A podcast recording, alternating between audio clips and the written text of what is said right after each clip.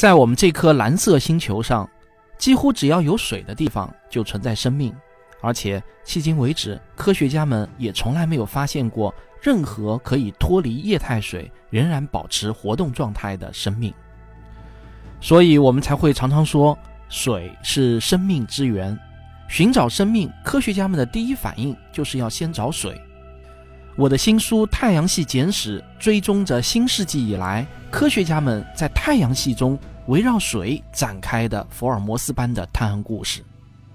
二零零五年初，惠根斯号降落在泰坦表面，它拍摄到一片平坦的戈壁滩，上面布满了大小不一的石块，很像是被水流冲刷形成的鹅卵石。后来公布的资料显示，这些石头不是鹅卵石，也不是干冰，而是真正的。水冰。二零零八年六月，NASA 公布了两张重磅照片。第一张照片是由凤凰号在第二十个火星日拍摄，一个沟槽中有一片纯白色的物质。第二张照片于四天后拍摄，依然是这个沟槽，但白色物质的面积明显缩小。在零下几十度的温度中，白色会挥发，这只能用水冰能解释。科学家们发现。火星上的水冰比我们原以为的要丰富的太多了。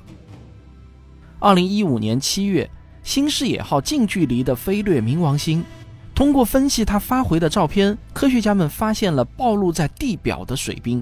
更奇怪的是，新视野号只在冥王星的红色区域发现了裸露的水冰，冥王星上的水冰也比我们原以为的要多得多。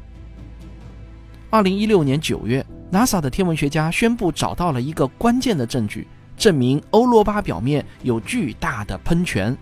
为了采集这些雨流，进一步分析生命存在的可能性，NASA 推出了一项名为“欧罗巴计划”的工程。二零一七年四月，NASA 召开新闻发布会，卡西尼项目的科学家激动地宣布，诞生地球生命形式的所有条件在恩克拉多斯的冰下海洋中都满足。从这一刻开始，太阳系中寻找外星生命的头号目标就从欧罗巴转移到了恩克拉多斯。二零一八年八月，朱诺号在探测大红斑时发现，木星内部的气体可以分为三层。科学家们利用红外光谱仪探测最深层时，意外地发现它蕴含着大量的水冰。根据这一结论，可以推算。木星所蕴藏的水量远远超过了地球。二零一九年八月，信使号获得的数据显示，水星存在上万个直径在二点五到十五千米的陨石坑，这些陨石坑要比普通的陨石坑浅了百分之十左右。用积累水冰的厚度来解释最合适，这是我们以前从未发现过的超厚冰层。上面这一切都向我们表明，太阳系中的水比我们过去以为的要多的太多了。正是这些新发现，让越来越多的科学家们相信，在我们的太阳系中很可能存在着外星生命，而水正是科学家们千方百计搜寻地外生命的关键线索。